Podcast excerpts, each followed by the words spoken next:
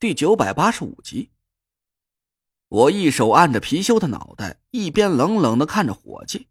伙计的神色有点迷茫，我又朝貔貅脑袋上那只手努了努嘴，算是给他了个提醒。您您这是？伙计挠了挠头，死活就没反应过来我想要干嘛。压顶还不明白？我一瞪眼珠子，那个伙计终于大彻大悟。哦，压顶压。嘿，孙子，你作死啊你！那个伙计可算是搞明白了眼前的状况，一声就朝着我大吼了起来。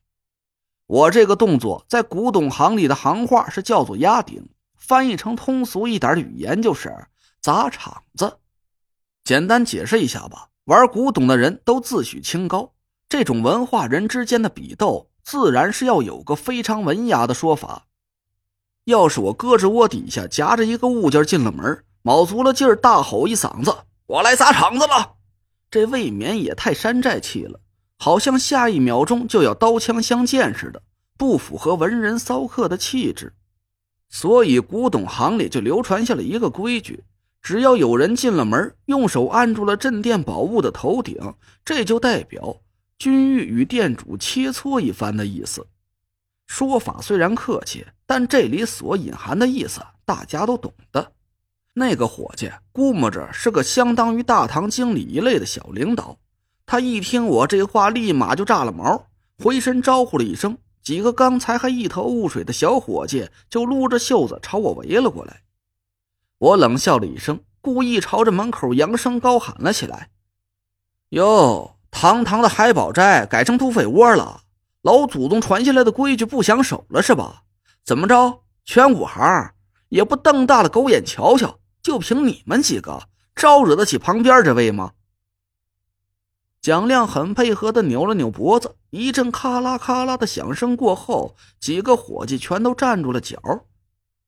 蒋亮在琉璃厂里可不是无名之辈，且不说他那一手从不打眼的鉴宝功力。就单说他一个人围殴黄毛那一群混混，就足以让人闻风丧胆了。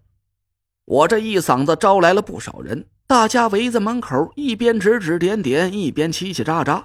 店里的几个客人也兴致勃勃的把眼光落在了我和蒋亮身上。只是我做的这个压顶的动作，就没几个人能看得明白。不过凭借着多年的八卦经验。他们立马就猜到接下来肯定会发生什么有意思的事儿了。几个伙计顿时就面面相觑，一下子全都没了主意，眼光偷偷的朝着三楼方向瞟了过去。当然了，伙计也可以不理我和蒋亮，或者干脆报警把我们俩给撵出去。但是他们要真的这么做了，以后海宝斋就别想在古董行里混饭吃了。原因很简单。古董是个靠信誉经营的行当，谁要是坏了规矩，光是同行的唾沫星子都能把他给淹个半死。江湖事江湖了，我和蒋亮是按照规矩上门切磋的。要是海宝斋不按规矩接招，不出一天功夫，这不要脸的糗事就能在整个古董行里添油加醋的传个遍。果然，我这一嗓子吼完，几个伙计全都不敢造次了。扎扎着手，有点不知所措。现在这个年代啊，不同以往。这要是搁在以前，每天上门来切磋的堡主是络绎不绝，店伙计自然也见多识广，见惯不怪。但现在呢，这种稀罕事儿一辈子都未必能遇见一回，也怨不得这几个伙计傻眼了。我估摸着他们在岗前培训的时候。安广才也没教给他们，要是有人来砸场子，应该怎么应对。呆站了半天，还是带头的那个伙计开口打破了尴尬的场面：“嘿呦，我说是谁呢？原来是博古轩的前东家陈爷和亮爷二位大驾光临。恕我眼拙，我这对眼珠子呀，就该抠出来当炮才。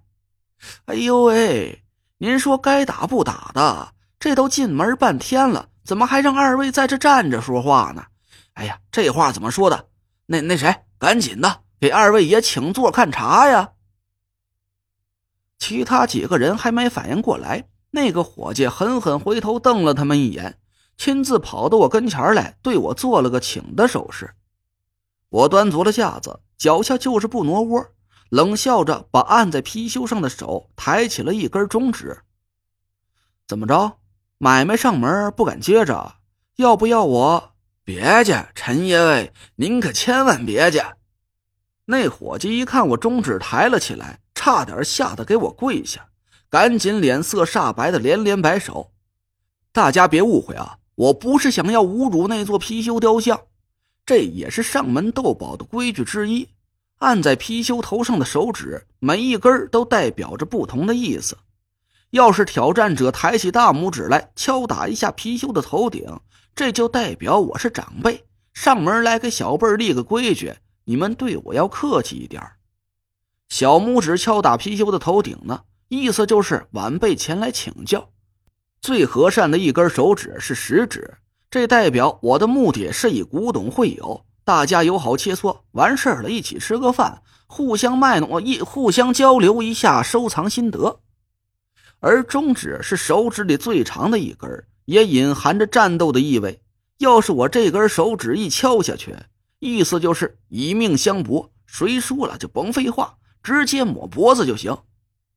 要是我单枪匹马独闯海宝寨，估计自然是不会把我放在眼里。当时我在琉璃厂开古董店的时候，谁都知道我是个不学无术的甩手大掌柜，古玩造诣连个半瓶醋都算不上。但我身边的人是谁？蒋亮啊，那可是整个古董行当里顶尖水平的鉴宝大师。那个伙计就算是再没眼力见儿，也不敢把他老板给豁出去和蒋亮玩命。我笑了笑，放下了中指。但手掌一直都没离开貔貅的头顶。那个伙计见我油盐不进，心里也明白是不可能劝得动我了，就跟着几个小伙计耳语了一番，转身就跑上了三楼。几个小伙计赶紧堆起一脸笑容，分别跑到几个客人面前：“老几位，对不住您，小店今儿个要盘点，这就要上门板打烊了。几位先请回，瞧着什么物件了？明儿个请早。”哎，这半晌午的，你们打什么烊啊？不成，东西没挑好呢，再等会儿。走走走，你管我几点打烊呢？出去！嘿，孙子，你是跟谁说话呢？哼，还真是店大欺客，没了王法了。走就走，你等着，我投诉你去。几个客人气呼呼的被请出了店门，小伙计们手脚麻利的关了店门，把一群重情激昂的吃瓜群众挡在了门外。哎呦！是小陈和蒋大师大驾光临了呀！有失远迎，有失远迎啊！不多一会儿，楼上先滚下来一个熟悉的声音，然后又滚下来一张熟悉的脸。